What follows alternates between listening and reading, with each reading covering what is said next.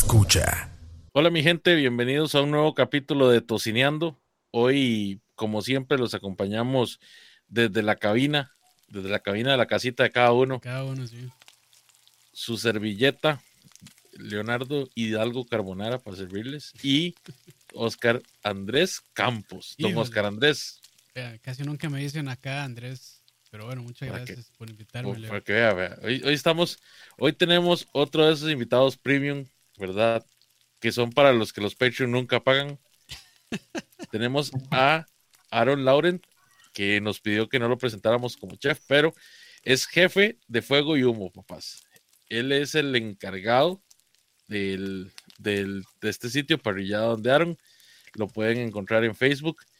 Y aunque él nos pidió que no presentáramos como chef, pues hey, es un señor chef con mucha experiencia Sí, en lo que son las parrilladas. Bienvenido, Aaron. Pura vida, eh, buenas noches a todos. Eh, un placer compartir con ustedes y con todos en general. Ahora que esta modalidad de burbuja y estando en la casa y todo eso, eh, hay que ir comenzando a hacer cosas nuevas y, y- y los felicito por esta iniciativa que tienen de este programa tan entretenido. Ahora, antes de que saliéramos al aire, les estaba comentando que cuando me invitaron no lo había escuchado. Y un día esto me puse, yo todos los días prendo la ahumadora a las cinco y media de la mañana, entonces vi el amanecer eh, escuchando Uf, el, toda el despliegue de sabiduría de todos los invitados que han tenido. Entonces, entretenido eh, y agradecido por, el- por la invitación. Después de vernos, te arrepentiste. Así. sí, No, no, no, no, para nada. porque es que, o sea, bueno, ahí saludos a Estefanía también, que eh, hace unas semanas la tuvimos de invitada. Eh, ella me escribe y me dice, hey, ¿no quieren invitar a Aaron? Y yo, por supuesto, por supuesto. Este, pero de yo no sé eh, si Aaron ya sabía más o menos a lo que venía, pero bueno. No, y me puse el día para saber cómo tenía que Ah. hablar. güey. Yo soy medio pachuco, entonces yo No, no, a veces le hacen entrevistas como muy formales para revistas o periódicos y de, de pronto se le sale a uno lo, lo tico pachuco. ah, no, aquí- Bienvenido, esta es tu casa. Sí, aquí cero, aquí Yo cero voy a estar aquí en problema. mi charco. Aquí cero problema. De hecho, bueno, eh, a veces, bueno, a veces antes, antes de la pandemia, eh, había un mexicano eh, que todo lo echaba a Que lo perder echaba a perder. eh, y que sí es bien grosero. Entonces no hay problema con eso. Saludos para Roa. Saludos a Roda, sí. Bueno, Eh, Aaron, Sí, conta- contanos un poco de tu experiencia, de, de trayectoria. ¿Cómo, cómo Ok, fue que bueno, eh, esa- ese amor, no solo por la parrilla, sino de la cocina en general? por la gastronomía. Bueno, eh, me crié en un restaurante eh, y en un hotel. Entonces siempre he estado ligado a lo que es la cocina. Mi mamá es eh, cocinera de profesión y desde chiquito de estaba recogiendo mesas, lavando trastes en una cocina y comenzó el amor. Claro. Eh, termino el colegio y comienzo a estudiar en el INA y saqué gastronomía, bueno, cocinero de hotel. Y ya después de mis papás me dijeron como, bueno, ya estudio lo que quería, ocupamos que saque una carrera universitaria, entonces estudié administración de empresas también, pero di siempre con la mente en la cocina. Y mm, tuve experiencia en algunos hoteles y restaurantes, estuve en México y en uno de los viajes que hice, eh, conocí el barbecue. Eh, me enamoré de este mundo del humo, de eh, ese contacto con el fuego, eh, el volver a las raíces de- del ser humano, pasar toda la noche cuidando una pieza de carne. Y dije que se vaya a la verga, perdón la palabra, eh, la comida francesa, italiana y toda la alta cocina. Y comienzo con Parrillado Andarón. Ya este año cumplo 14 años. Eh, creo que después de JR Rips, creo que soy uno de los que más tiene tiempo haciendo barbecue comercialmente hablando. Eh, mi local está en San José Centro, ahí por la corte. Seguramente muchos han pasado ahí en Avenida 8 y ven un ahumador echando humo y humo todo el día. Ese es mi local. Ese es. Eh, entonces sí, ya tengo bastante tiempillo. Eh, también compito en KCBS. Hemos competido, bueno, en Costa Rica, en Panamá, Puerto Rico, Estados Unidos. Y, y todo esto es un mundo, es un estilo de vida. Eh, el hacer barbecue, cuando te dedicas a esto, cuando lo haces un domingo, un sábado en la casa, es hermoso. y el hacerlo todos los días y poder vivir de esto es una bendición. Qué bueno. Bueno, es que yo creo que lo que no saben eh, cuando invitamos aquí a chefs y a otras personas que compiten es que Leo y yo les estamos robando ideas para después ir a llegarnos a montarnos el equipo y el restaurante también. sí, claro. Medio mundo. No, no, mentira. Todo, es parte del crecimiento. Eh, estuve en varios equipos. Bueno, estuve en un equipo antes del. De, yo soy el capitán de 88 Barbecue. Y antes de ese equipo eh, fui capitán de los y Fueron el primer equipo que fue el Jack Daniels. Eh, ganando la primera fecha que ACBS que hubo en Costa Rica hace, no sé, seis, siete años tal vez. Y todo, yo creo que el mundo del barbecue y la competencia siempre va muy ligado porque además de ser una pasión es un deporte para nosotros, el deporte de los gordos, por eso todos estamos rellenitos. Mi capitán, eh, al fin. Claro, esos entrenamientos de, como decían los, los, hermanos estos de humo tropical, de pura vida, porque sí he competido contra ellos. Eh, de esas prácticas son brutales, esa cartadera de costilla, y de brisket, y de pulpo, y de pollo, y birra, y todo eso. Tiene sus buenas consecuencias. Eh, conlleva. Sí, claro. Eh, normalmente antes de una competencia aquí en Costa Rica, nosotros, eh, mi familia tiene una casa en Herradura, en la playa, entonces nos vamos a hacer la práctica ya. Muy bien, muy bien. Eso es puro qué pasó ayer. Al final ni nos acordamos del brisket ni de las costillas y que comenzar otra vez a recordar aquí en San José qué fue lo que pasó. Antes ahí, bueno, para interrumpir, perdón, de hecho Dani, saludos a Dani, ahí nos pregunta, y igual si quieren preguntarle al guarón, eh, déjenlo ahí en los comentarios. Dice, ¿qué tan importante es para un chef estudiar algo como, como administración de empresas? Em, bueno, hay una carrera que se llama administración hotelera. Eh, cuando sos chef ejecutivo, que ese es un término que se ha prostituido un poco, igual que la palabra artesanal. Hasta eh, tiene pan artesanal ahora. sí. El chef ejecutivo eh, tiene un cargo más eh, gerencial, está viendo costos, está viendo inventarios, está viendo parte de recursos humanos, planeación de menú. pero yo saqué administración porque mis tatas me dijeron, si no estudia algo universitario, no lo apoyamos con el, el proyecto de abrir restaurante y todo eso pero es un complemento, yo creo que va de la mano de la administración en cualquier, en cualquier carrera, seas abogado cocinero, sí. te ayuda a administrarte. creo que eso me salvó a mí de esta purga de la, del COVID, eh, sobrevivir. Una administración un poco más ordenada, tal vez eh, más eh, pensando más en números. Nos, me ayudó a mí a sobrevivir, pero siempre es bueno que saquen cursos. Hay cursos, Elina tiene cursos de administración cocina, de cocinas, de administración financiera en gastronomía. Y es una carrera que internacionalmente es, bastante importante. En Costa Rica no, no, no le han sacado tanto provecho a la carrera de administración hotelera o, o en el ámbito de gastronomía, pero todo hotel importante o restaurante importante siempre tiene un administrador de empresas que es el que ve los números y ve qué funciona y qué no y cómo ir eh, resolviendo en el camino no solo con el instinto uno de chef de ver qué se vende y qué no, sino viendo los números y viendo las gráficas. Es un complemento. Exactamente, es como, como que un doctor mm, que no sepa inyectar, va de la mano siempre, o sea, el saber administrar te va a ayudar en cualquier carrera y la gastronomía no es una excepción. Claro. Ahí, este, qué, mal Warner Quiroz, ya le, ya le tiene pinta de borracho, yo no sé si será cierto o no, pero... Creo que, que, todos, vean, yo tengo historias. Voy a contarles una rápida así para ir quebrando el hielo. El 2019 competimos en una competencia que se llama Viva la Barbecue en San Juan, Puerto Rico. Llevamos los 88 para allá. Seis borrachos y una borracha. De casados con novias y en otro país está mecate suelto el perro y vamos, y vamos a, llegamos al hotel, ya nos cambiamos, bueno, hoy vamos a ir a ver Guaro y no sé qué. Nos, nos vamos a Viejo San Juan, que es la parte como antigua. Y nos vamos todos nice ahí a un beer factory a tomar birra artesanal y no sé qué, pero y cada birra valía 6, 7 dólares. Y tengo uno de los 88 Leo, que es de San Vito, yo soy de San Vito, Cotobruz también. Y me dice, Marón, ahí dices tres birras por cinco dólares. De, nos vamos, emigramos de bar. Teníamos como dos horas tomando guaro a ella. Y la verdad es que comienzo a ver yo banderas de colores y, yo qué vacilón, seguro alguna cooperativa de, de, un huracán o algo así aquí. Y cuando veo una pareja dándose un beso y eran dos madres y yo, puta. Y comienzo a ver y, y, me salgo para ver el nombre, se llamaba La Sombrilla Rosa, era un bar de ambiente, pero la bebida estaba bien barata. Entonces, teníamos como dos horas tomando guaro, ahí ya eran como la una de la mañana, entonces yo no, vámonos ya para el hotel, porque aquí lo pueden clavar a uno en cualquier momento, pues ya estamos medio rápido.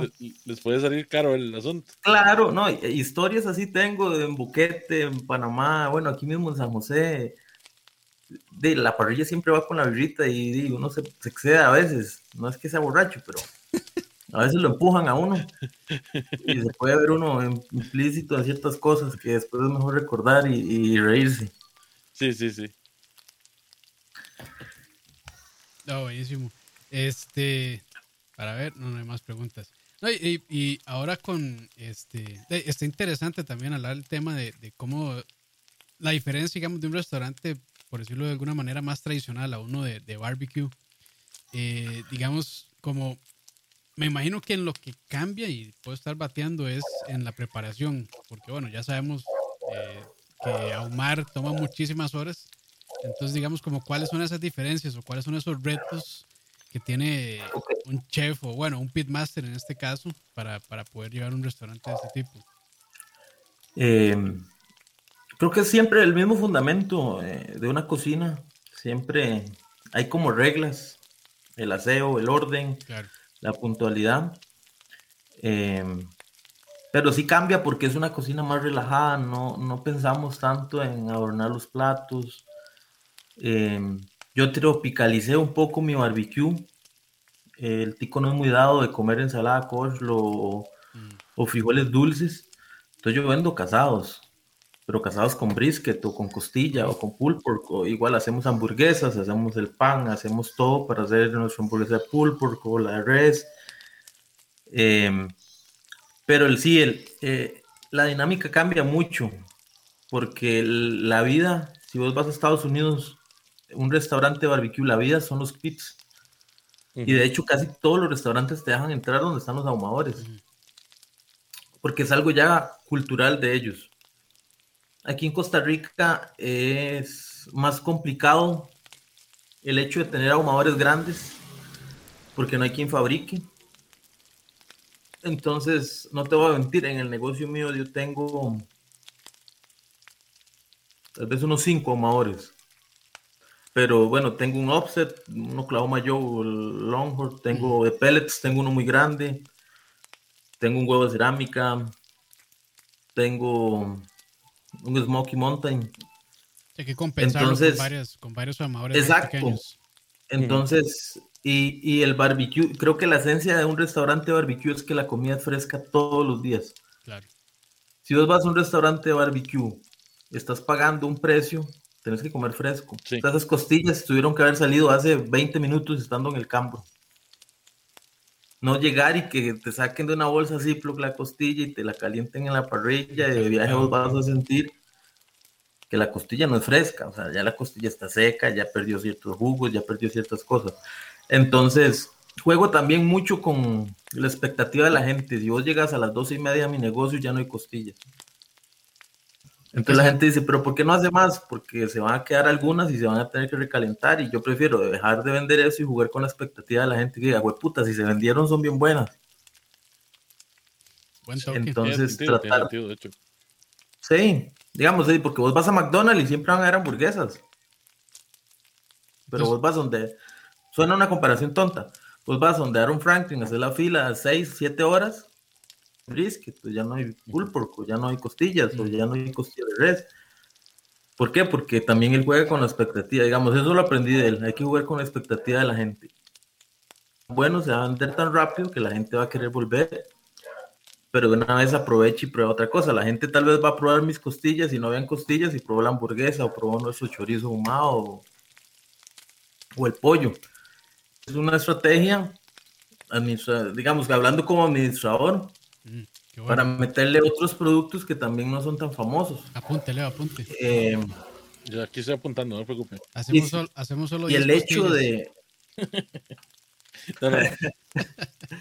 el hecho de de que el combustible sea madera es un reto también, porque la madera que te venden está húmeda o, venden tablas para las ventas de pollo asado. Entonces, yo no le voy a mentir, yo voy pasando por la calle, veo que volaron un árbol y ayer, justo ayer, me parqué y llené todo el cajón del carro de madera, porque eso es como el oro para nosotros. Bueno, en mi caso es oro, porque conseguir madera en San José cuesta mucho. Entonces, por eso también tenemos ahumadores de pellets, porque cuando no hay madera, usamos pellets. Y ahí vamos turnando. Pero sí, el, el hecho de un restaurante de barbecue o de parrilla cambia mucho. Y cambia mucho el concepto que tengas, digamos, dependiendo. Yo soy legítimo negocito de barbecue gringo, o sea, cero lujos, no vendo licor. La gente va por la comida. No es como los restaurantes de, tal vez eh, la California, ¿no? O, Escalante, que son súper chivas, pero la comida no es tan buena, pero vos vas para tomarte la puta foto ahí con el árbol, con luces y todo, y la cocina no es tan buena. Vamos, la gente que estar de acuerdo. Exacto. la, gente que va al negocio mío es porque la comida es decente, le gusta, a un precio justo. Entonces, sí cambia, porque nosotros nos dirigimos al sabor, no tanto a, a venderte la apariencia y la estética y las fotos de Instagram y eso. Amén, por eso. Aaron, una, una pregunta. ¿Qué tan difícil fue encontrar el local perfecto? Porque pues en un local en que estás en este negocio de, digamos, de la barbacoa tejana, vas a perder mucho espacio por el equipo, en especial por los ahumadores. ¿Qué tan difícil fue para ustedes poder encontrar un negocio así? En realidad, el negocio está eh, pegado a un restaurante que mi mamá es dueña y era un negocio que yo siempre veía, yo ese local va a ser mío. Y afuera tiene un parqueo para dos carros. Entonces yo decía, ahí puedo poner el ahumador y la gente va a pasar y lo va a ver. Y dicho y hecho, digamos, fue como la oportunidad que se dio que el local saliera, que tuviera ese espacio afuera. Y de hecho, afuera solo hay un ahumador en la cocina tengo otros y en la parte de atrás tengo otros. Em, de hecho, donde vos pedís, entras y pedís, atrás está un ahumador de pellets muy bonito ahí con puertas y todo eso. Entonces la gente también entra y ve el ahumador echando humo adentro y afuera y todo lado. Y siempre hay gente que, ay, pero ¿por qué huele a humo? Porque vendemos barbecue, no es pollo, no, es pollo frito, no es sushi, o sea, vas a llenar de humo. Por acá, por acá nos están preguntando si uno es un bagazo para cocinar y quiere empezar ah. al suave en el mundo de la parrilla, ¿cómo lo recomienda hacer? vean videos. bueno, en el mercado, ahorita en Costa Rica hay, hay buenos cursos. Digamos, está Rodri que da cursos muy buenos. Eh, José Pablo da unos cursos de curados muy buenos y también da fundamentos de parrilla. Está Laura Brenes de Club Carboncito, también da buenos cursos. Yo siempre creo que es bueno que lleves un curso, por lo menos en tu vida, porque un video no te va a enseñar a desarrollarte el sentido del olfato, de la vista. Ojalá con una persona que tenga experiencia. es muy em, importante, sí. Siempre eh, San Google y San YouTube que de, tenemos la bendición de tener este medio porque muchos sacamos provecho de eso. Hay cosas que, mucha gente aprende por internet. Pero el ver una receta de Aaron Franklin y hacer la voz en tu casa, ni a putas te va a quedar a la primera. Eh, prueba error. Yo me acuerdo, el primer brisket que yo hice hace un montón de años fue una basura y se quemó. Entonces, comenzar a practicar viendo videos y ojalá llevando un curso, digamos. Eh, de hecho, bueno, como un anuncio, a partir de marzo yo voy a estar en la Asociación Nacional de Chef dando un curso de fuegos. y fundamentos. Es un curso que dura como cinco semanas, entonces es un taller bastante interesante. No sé el precio porque ellos son los que, los que los ponen, pero es un taller hecho por alguien que ama lo que hace. Y creo que cuando busquen un curso tienen que buscar a una persona que ame lo que hace y que, y que respete el producto final también. Em, los cursos de Rodri son súper bonitos. Eh, Rodri es un gran amigo. Y, también los cursos de Rodri, Pelón Parrillero también da buenos cursos. Em, yo antes daba cursos, pero más, es un dolor esa hora. a mí nunca se me llenan. O sea, yo veo a todo mundo se le llena y todo mundo sale out y se llenos y todo. Y más, yo, puta, con cinco o seis gatos y no se me llenaban. Entonces me huevé de los cursos porque no me era rentable. Pero sí, sí, hay lugares que dan cursos. Eh, la tienda Weber da cursos también. Pero si es perezoso. Salado, no, no, no, la va a pegar. Sí. Si, es perezoso, vaya a comer a la parrillada donde Aarón. Exacto. Mae, llega y si llega temprano se pone a hablar conmigo y yo le voy enseñando un poco. y, si, y, si, dicen que si dicen que nos escucharon en tocineando, les regalan una costilla. un huesito le regalan. Un huesito. Chupado ya. Aquí nos, nos, preguntan cómo es que se llama el restaurante, dónde queda y, y si van a tener promoción el 14. El bichillo quiere hacer el eh, paquete completo. Vio la publicidad. ¿Eh? Eh, va un toque para ponerle un video a mi hija. Esa es la vida de papás también. Tranquilo, está bien, está bien. No hay problema. ¿Cómo es? ¿Casa qué? Los videos que usted oye. Andrea Gamer, ahí está. Vaya. pero ya. Vaya, vaya cuarto. Vaya cuarto. Ya, perdón. Que mi hija es gamer y tiene 5 años. Nosotros también. muy bien, muy bien. Nosotros también, pero ya tenemos más de 30. Eh, la cosa es que mm, mi local está en San José Centro. Estamos ubicados al costado sur del OIJ, en San José Centro.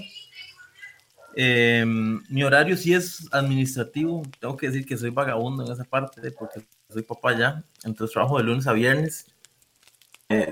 bueno, yo estoy a las 5 de la mañana y me voy a las 5 de la tarde. Pero si tienen pedidos y si usted quiere sorprender a su novia con unas costillas o algo así, me pueden escribir en la página y se les puede hacer el, paquete y se los voy y se los puedo dejar. Tenemos servicio express también. Ah, em, sí, en general sí. Trato de no trabajar sábado y domingo porque cuando, cuando empecé y, creo que el descanso siempre está bien y más nosotros que nos exponemos a tanto humo y tanta temperatura y todo eso, el cuerpo reciente cansado, claro, está cuidando el, bueno, el fuego y demás. Es bien agotador. Bien, bien agotador. Y si está haciendo calor, más todavía. Ah, man, ni me digas. Ahí, y ahí en el restaurante, que digamos que todos los días hay brisket o solo a ciertos días? O digamos, ¿cuál es como el menú? Eh, eh, normalmente hacemos brisket dos veces al mes nada más. Ok.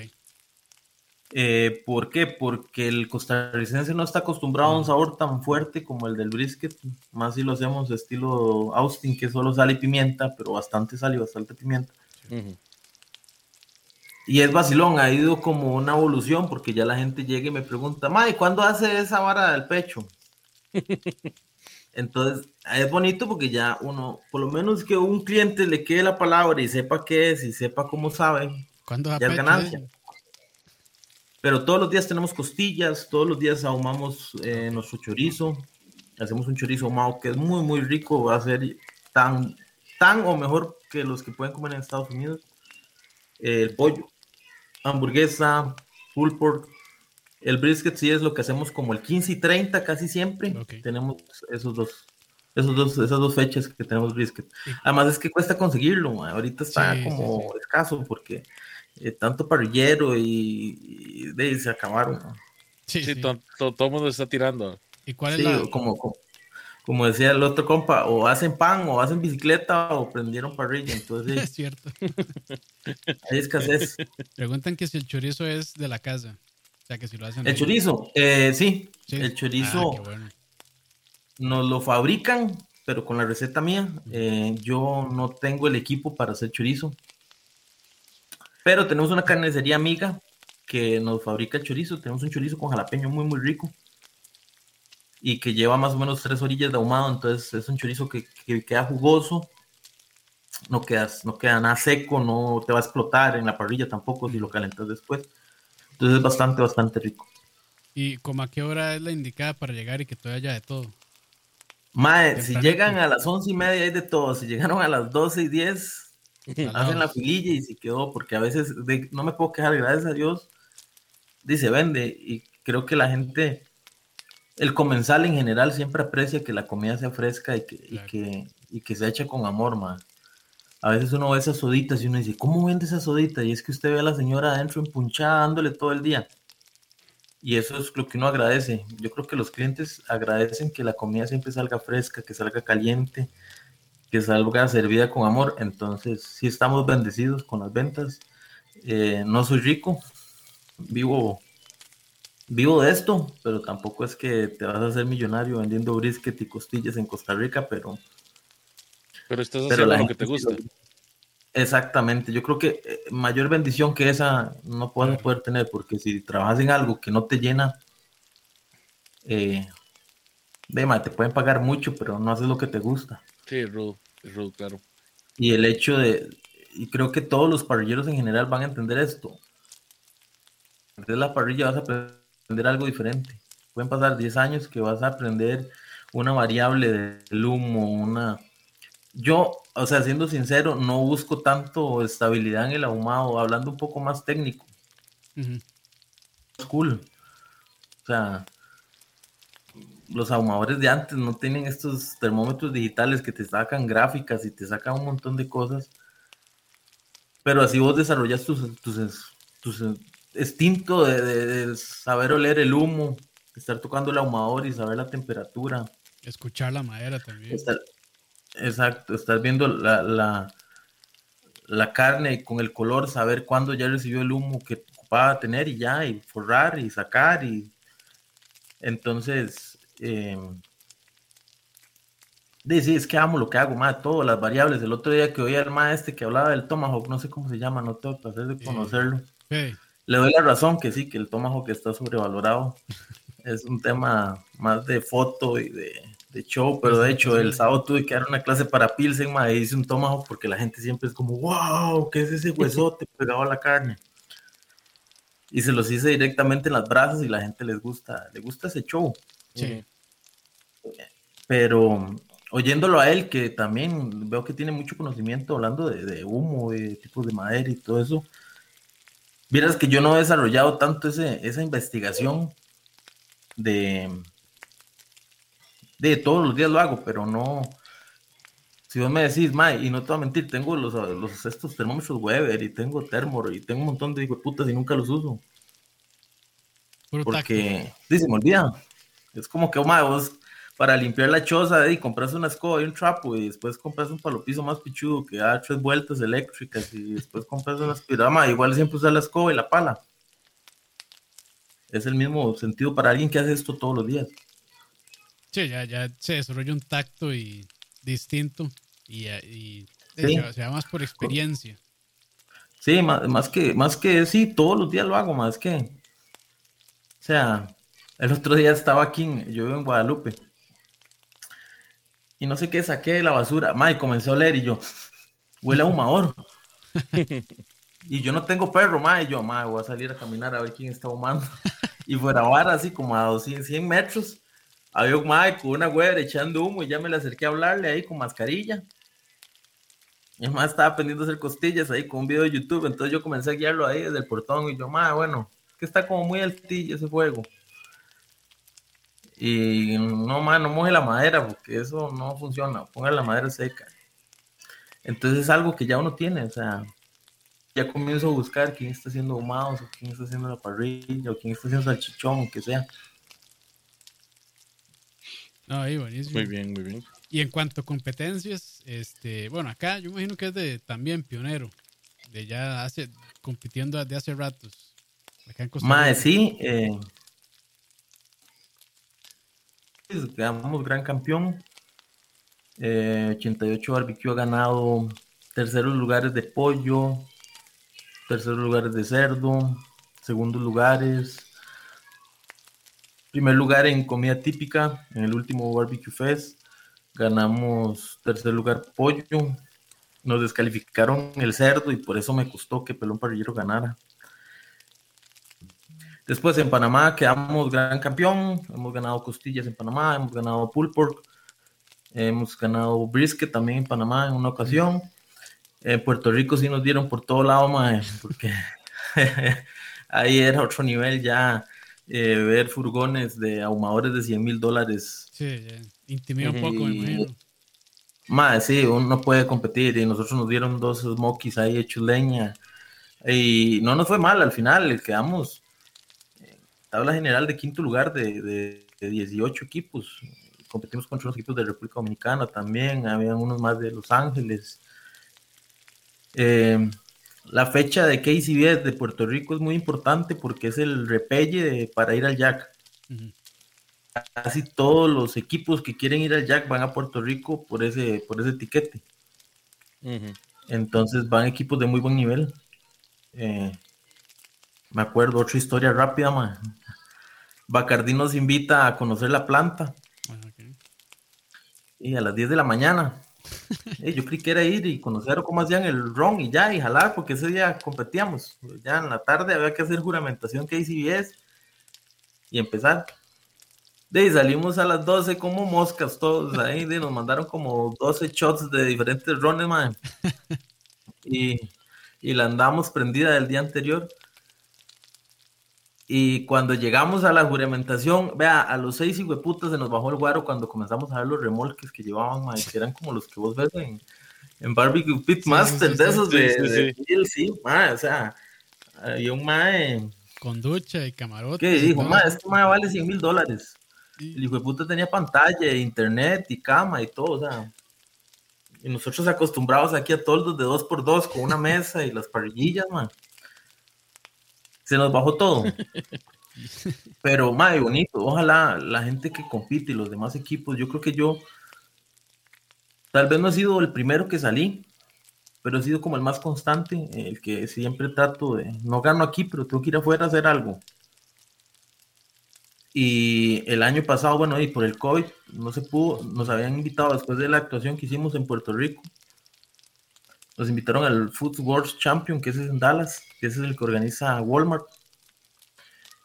Y de, no se pudo ir. Entonces, este año, si Dios quiere, tenemos la invitación. Entonces, si Dios quiere y no hay COVID, eh, vamos a estar en Dallas compitiendo eh, contra los mejores equipos de, del circuito. Mm. ¿Y cómo hacen, cómo hacen digamos, que- en, en otros países cuando van eh, con el equipo, más que todo? ¿Se los prestan? lo Ah, ma, la logística es.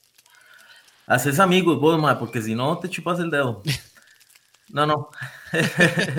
no, en realidad, casi siempre la organización, cuando te invitan, siempre te facilitan algo de equipo. Pero hacer amigos sí es muy importante. Digamos, yo sé que en Panamá la mayoría de los equipos me conocen y, y hay una amistad con los capitanes, entonces siempre es como, ma, vas a venir o qué ocupas. Eh, la última vez que fuimos, ma, yo usé una Summit de Weber, chusísima, o sea, nueva. O sea, el la compró y, ma, suénala usted porque yo tengo aquí otra. en Puerto Rico sí no nos dieron como equipo muy bueno, pero igual nos lo dieron. Y también, mae, cuando, cuando vas a competir afuera, la logística de buscar, bueno, hospedaje, transporte, tumus para hacer robs, eh, ir a un súper y comprar aluminio y bandejas sí. y birras y, y todo lo que uno ocupa, eh, siempre lleva como un brete, digamos. Para nosotros ir afuera siempre son dos meses de planeación Ujú.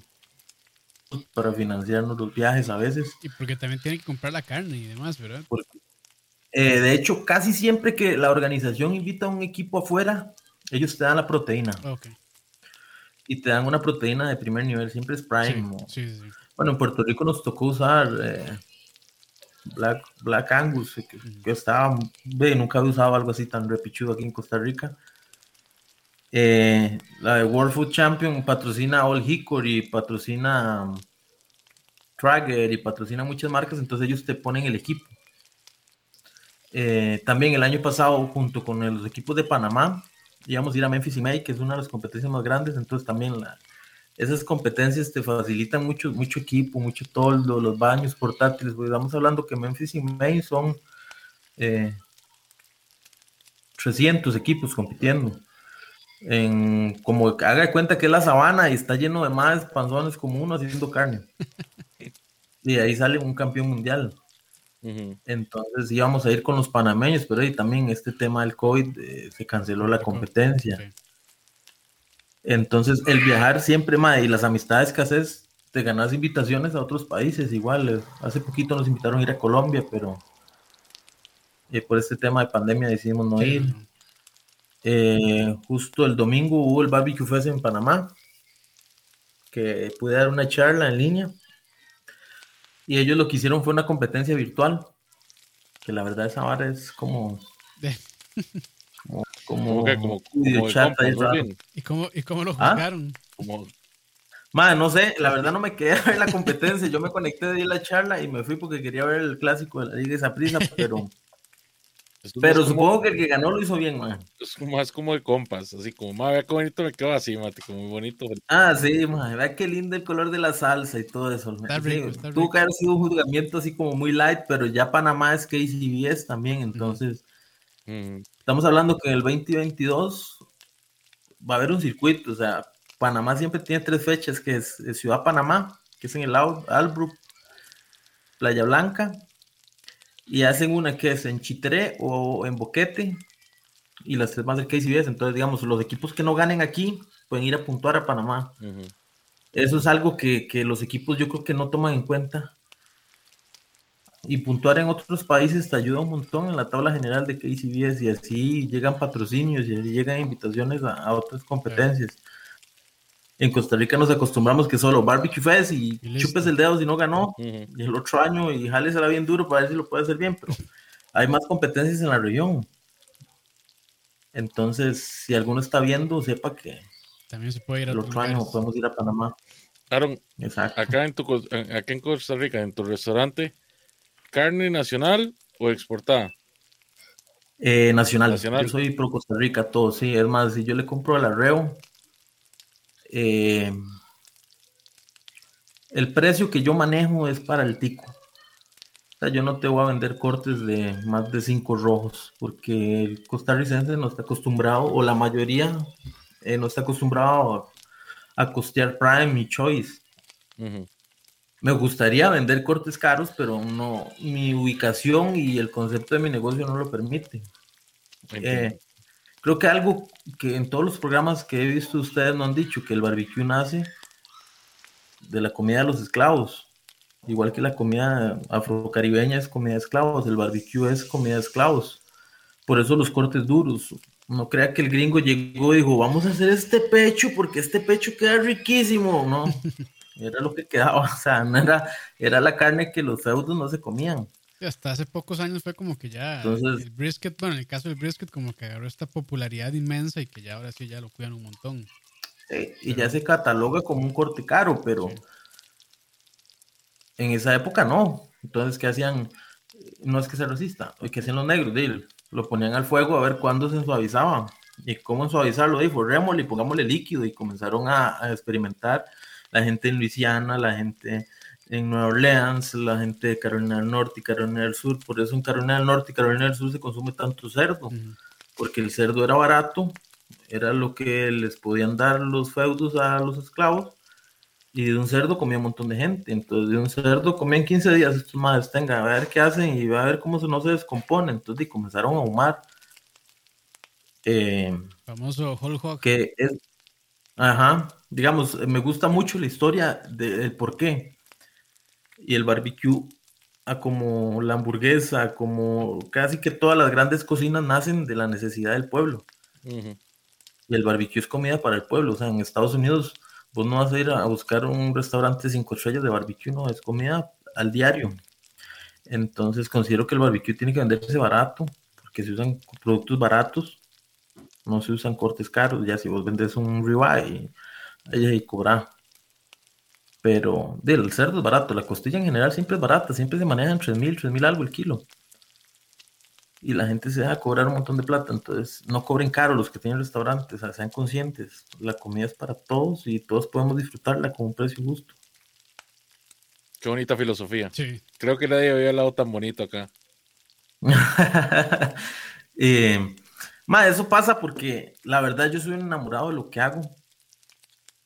Hacer carne, amo el concepto del barbecue, que el barbecue además de, de que es para el pueblo y del pueblo, es, si vos me preguntas qué es lo que más disfruto de hacer barbecue, es el proceso. El proceso de cuidar el fuego, de que no se muera, de... es como tener un, como decía usted el otro día, un tamagotchi con la gente de la masa madre. Ah, es lo mismo, tener un ahumador prendido es tener un tamagotchi, vos tenés que estar alimentándolo y saber que estás transformando carne barata en platos extraordinarios. Entonces, creo que, que cualquier parrillero tiene que tener eso clarísimo, que el arte del fuego no significa que tengas que usar cosas caras, no tienes que invertir tanta plata en cortes caros para hacer una buena cena. Sí, es rico comerse a veces un buen corte, un corte maduro, ahora que están de moda todo eso. Pero el, que uses cortes o cosas caras no te hacen un buen parrillero, sino te hace un parrillero vagabundo, porque madre, quemar un choice eso usted es muy, muy bruto, madre, porque o sea, es solo vuelta y vuelta y sale y ya, o sea, la, la, grasa que tiene, el sabor que tiene, solo te le pones sal y ya, cambia un corte barato, si es un reto. Pura técnica. Exactamente, ahí usted va a, demostrar su, su, su, su, calidad como parrillero y como, como una persona que le gusta desarrollar el arte del fuego. Y cuando hablamos de arte del fuego, no solo barbecue, sino estamos hablando de parrilla abierta. Digamos, uno de los 88 es uruguayo, don Gustavo Fía. Y en las competencias, cuando sale algo que es fuego abierto, tenga más, hágalo usted. Hágale. Sí, porque este madre le dieron, nació carajillo y no le dieron un chupón, sino le dieron un puñal para estar dándole al cordero y todas esas varas. Y lo que él hace es un arte para mí, el saber manejar la brasa como él lo hace. usted vea, que, los, uruguayos son los mejores parrilleros del mundo, según los argentinos. Exacto, usted, ve a don Gustavo eh, manejando la brasa alrededor de. Perdón, es que se le bloqueó el teléfono. pero vaya para allá. Ok, papi. Bueno, vaya. ¿Quieres saludar? Venga, saluda a todos, Esta es la colocha mía, no se ve aquí. Hola, hola. Te va a ser campeona cuando esté grande, vaya ya. Eso. Campeona, campeona, madre. Exacto. Eh, verlo manejar la brasa es como ver a alguien un baile, o sea, verlo como hidrata la pieza, o sea, son artistas y ellos lo traen de genética. El costarricense, nosotros tenemos la cultura del asado muy nuestra. Y deberíamos estar orgullosos del aro 13, Exacto, hay que estar orgulloso de comer salchichón y comer pico de gallo y comer tortilla, que eso 31, 24 partido de la CL, clásico, mae, de 10 casas, antes de pandemia, 8 hacían carne asada. Y sí, usaban carne de palín. Exacto. Ya, ya me hizo sentir mal, Aarón. Perdón, perdón a todos estos parrilleros de la chancleta de Palí, perdón, perdón a todos. No, Vuelvo a hablar de ustedes, disculpen. No, no es burlarse, es algo como cultural del tico. No, no, el, que se burló fui yo, el que se burló fui yo, bro. E, e, ese ha sido mi estandarte. Perdón. No, madre, jamás. tenemos que estar orgullosos de toda esa gente que va y paga 5 mil pesos por un kilo de carne o va papaya y come piña y come todo en ese batido rojo con la carne. que donde parece que está comiendo sandía, usted la carne llega y le está chorreando a uno aquí en el brazo. Sí, sí, sí. Y solo negro, parece que lo secuestraron primero. Pero es nuestra cultura y tenemos que estar orgullosos de eso. Los mexicanos están orgullosos de su arrachera y de sus chiles secos y sus salsas y sus tortillas orgullosos de comernos un buen salchichón. Que, más, si vos comenzas a investigar el salchichón, hacer un salchichón es una vara seria, o sea, no es que llegan y muelen todo y lo meten en una tira sintética y lo meten al ref, sino hacer un buen salchichón es un arte y creo que, que, el costarricense y el parrillero en general no debería avergonzarse del asado costarricense. El comer e, ese debate estúpido de que si es pico gallo, de chimichurri, man, el tico le dice como le da la gana, igual. eh. Es, es cuestión de, de, de respetar el, el- el- el hecho cultural del tico que le pone el nombre que le dé la gana. Y la comida que le da la gana, los picadillos. O sea, tenemos que tener claro que nuestra gastronomía de agricultores. Aquí nosotros, el costarricense es agricultor. No somos ganaderos, no somos los argentinos que andaban ahí en la Patagonia arreando ese montón de ganado. No, nosotros venimos de la papa, de la yuca, del café, de la caña, de la piña. Y la carne era un lujo en esa época.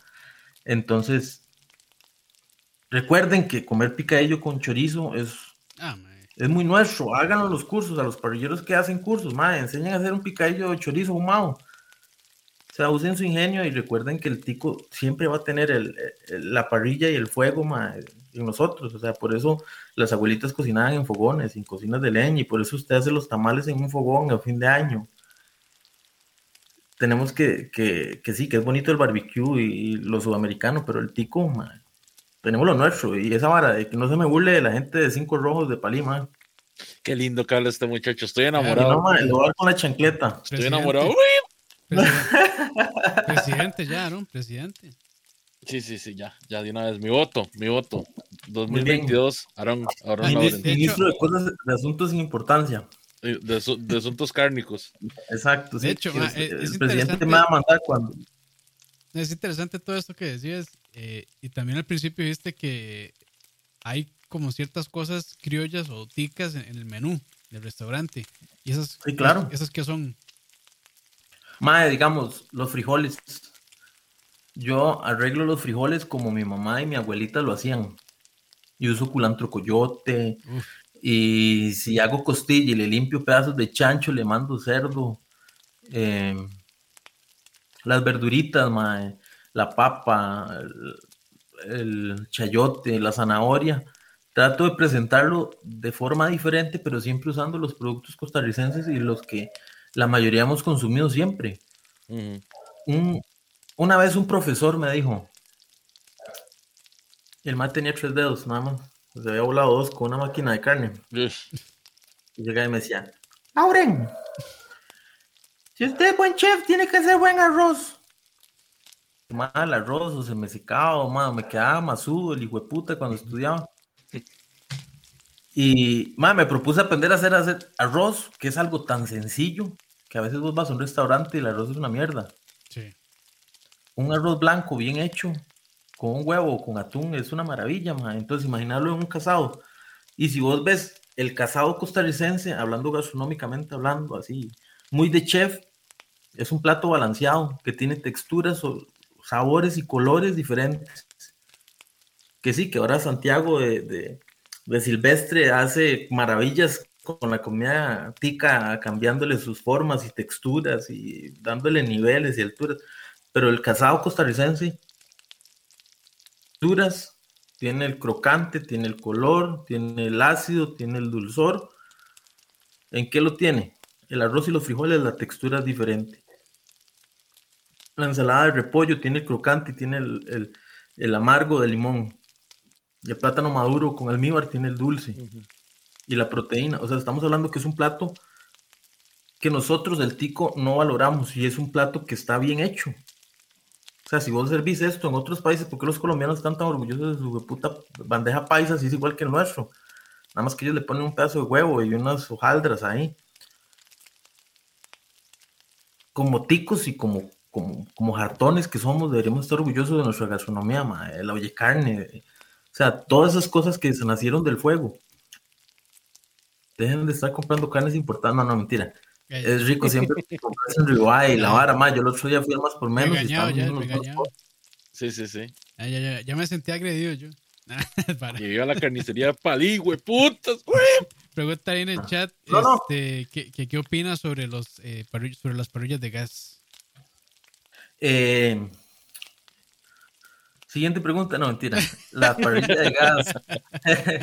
Eh, es un tema de siempre debatir si sabe o no sabe más, si vas a ver más hecho a leña o hecho al carbón.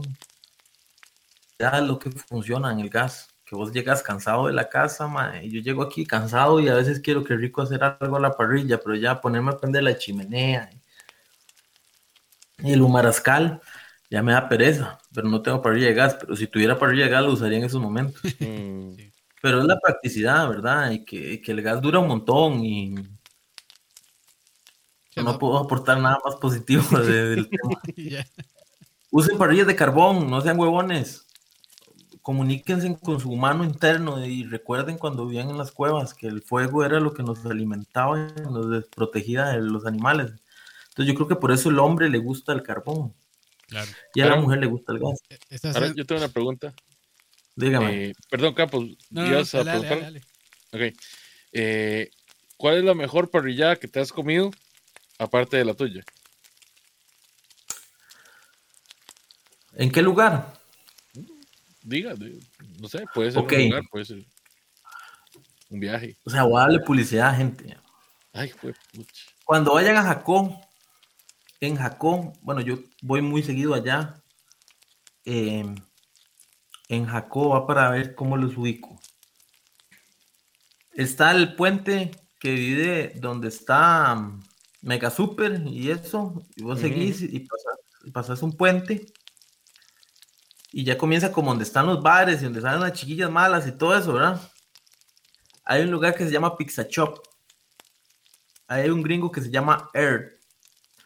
Ese hijo de puta sí hace buenas costillas. Es como que usted se siente en, en Austin a jartarse una costilla a un precio justo, porque no vende muy caro. Y las pizzas ahí son buenas también porque tienen productos ahumados. Ellos hacen su salami y su jamón y su tocineta. Qué bueno. Pizza Shop me gusta mucho. Eh, ¿Qué más? Que yo diga, parrilla buena.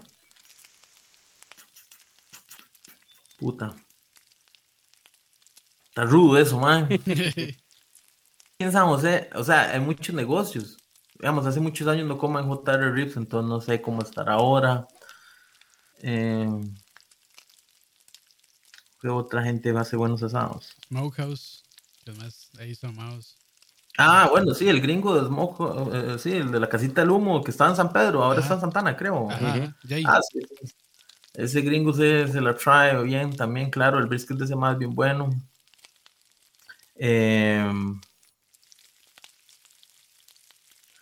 Sebastián La Roca, Botánica, comida bastante buena. Ya sí, ya es un precio más elevado, pero sí es un buen asado. Eh, bueno, Don Fernando y todos esos lugares así, no, la verdad no, no me convencen. Estás pagando por la foto y no tanto por la comida. Y, ma, en realidad te voy a ser muy sincero, cuando yo salgo a comer casi no como carne. Voy siempre como a comer pizza o, o una buena hamburguesa. Ma, antes aquí en Sabanilla había un, gordillo de pandas, ma, que hacía unas hamburguesas brutales, pero cerraron. Sí, yo recuerdo Em, pandas. Yo recuerdo. Pandas, ma, pero brutales. Ma, de Valerio, de la ventanita Meraki, además que es como mi hermano, ma, lo quiero muchísimo, ma, cocinaba muy bien, ya, ya no tiene negocio, pero la hacía bien. Ah, bueno, ma, Fire to Go en Tibás. Ah, sí. Mae, hoy me hablaron de Fire to Go. Me- de hecho, me recomendaron la, la bendita, el pulled pork, eh, el pulled pork caribeño. Ujú. Ma, Choco es un artista, ma, el pavo de queso, ma, es Pavo de queso. eh, las costillas, todo en general, creo que, que Fire to Go y, y Donde Aarón son muy similares porque cocinan con amor, ma, ahí vos sentís eh, el esmero en cada plato. Eh, ma, el Choco es un chavalazo, eh, ma, eh, lo admiro muchísimo, es una persona que está empezando y todo lo que él ha hecho en tan poco tiempo es de admirarle, ma, o sea, creó un negocio de, de vender choripanes en la casa de él a, a tener un, un negocio con, no sé, miles de seguidores en, Instagram y en Facebook y, y vender un producto que de verdad sí puede estar orgulloso. Entonces, eh, Fire to Go, recomendado si no han ido y vayan a la página de él también. Choco hace las cosas con amor y eso hay que agradecerlo yendo y comprando para que los negocios sigan manteniéndose y, y sigamos negocios como Fire to Go, como Ondarón, como Ondina, eh, sigan funcionando. Stephanie cocina Y, y la mamá de Stephanie hace unos rollos de canela que son una brutalidad y, unos arrollados. Y, o sea, negocios como, como nosotros estamos como en peligro de extinción porque tenemos que competir contra pequeños precios, contra comida rápida que sí es rica, porque no hay que decir que a todos nos gusta McDonald's, a todos nos gusta Cacabel, nos gusta Pizza Hut, nos gusta KFC, nos gusta, ma, a todos nos gusta hartar sabor y cuando vamos a un mole es lo que comemos. Eh, Aaron hay que invitar un chalabaria. Pero- Sí, sí, sí, cha- material cha- chalabaris- chalabarístico bravo. Es que tenemos otro programa donde sí es para, para hablar pura babosada. Entonces, digo, no es que usted sea baboso, pero está bueno para la parla. Pero sí. Pero Este, sí, ma, hay muchos negocios buenos que, que, que tienen que apoyar. Ah, sí, buenísimo. De, de hecho, eh, por eso es que estamos invitando personas acá este, de, con emprendimientos y restaurantes y demás para... de, no, no- no es como que tengamos una plataforma enorme, pero eh, para apoyar un poquito también. Y de hecho, No, bueno, Le- Le- Leo y yo y otros Que le llega a compas, alguien ganancia. Si, hay- si alguien llega esta semana o cuando sea, digan que, que escucharon este programa. Y no le van a hacer descuento ni nada, pero Claro. los van a saludar. Más bien hasta les pueden cobrar un poquito más. Un poquito más, sí, Claro, ahí, ahí vemos si hay camisas de 88 o algo así se les regalan, pero no creo que haya, porque en tiempos de crisis está duro regalar Sí, varas, no, no, no, no, que va, que va. Sí, ni vayan a pedir descuento tampoco, carebarros. Tampoco. Nada, les puedo dar una foto y una tocadita en alga. Ahí ya, como para ir cerrando, nos pregunta Warner que si tuviera que cocinar un solo plato para el resto de su vida, ¿cuál sería? El cerdo, Cerdo. cualquier parte del cerdo.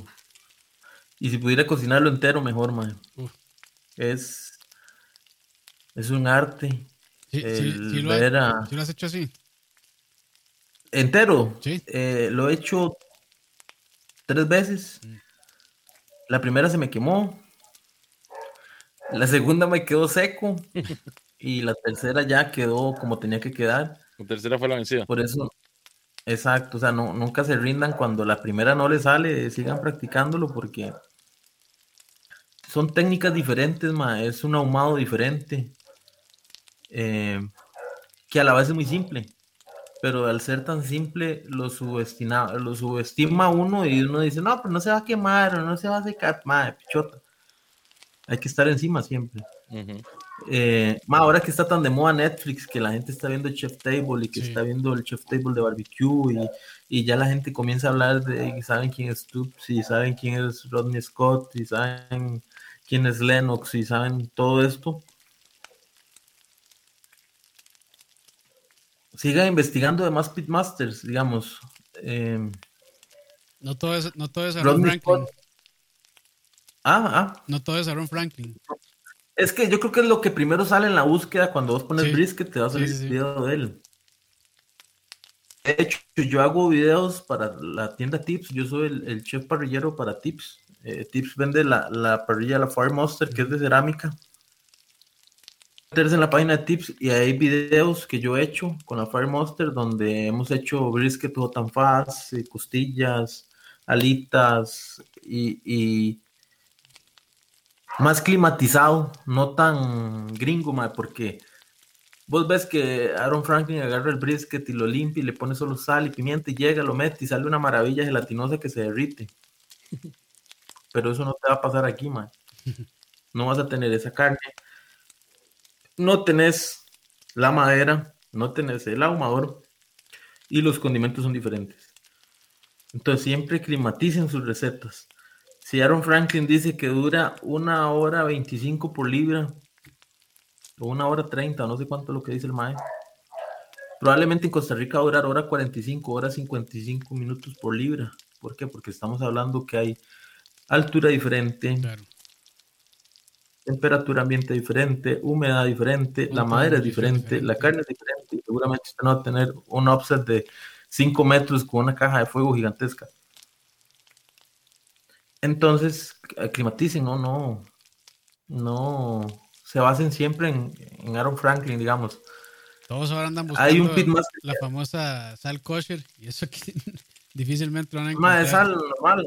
Sal normal, sí. Sí, sí, o sea, Sal si quieren conseguir a lo más parecido, esta saltier es muy parecida. Sí. Em, hay los Clark Barbecue fueron los que ganaron el último barbecue, el último Jack Daniels. Eh, yo soy muy de tendencia de eh, and Fast. Eh, yo estuve en el 2019, hice un campamento con los Swanboys en, la Florida y aprendí un poco de and Fast y lo he ido perfeccionando y climatizando a Costa Rica y a los amadores que tenemos aquí. Y Clark Barbecue, si quieren aprender también de otros pitmaster tan buenos como Aaron Franklin, porque Aaron Franklin es, o sea, es un dios del barbecue, igual que Myron Mixon, y que Toffee Stone, y que mm, el resto de leyendas. Este de Clark Barbecue, madre, tiene videos muy buenos en YouTube.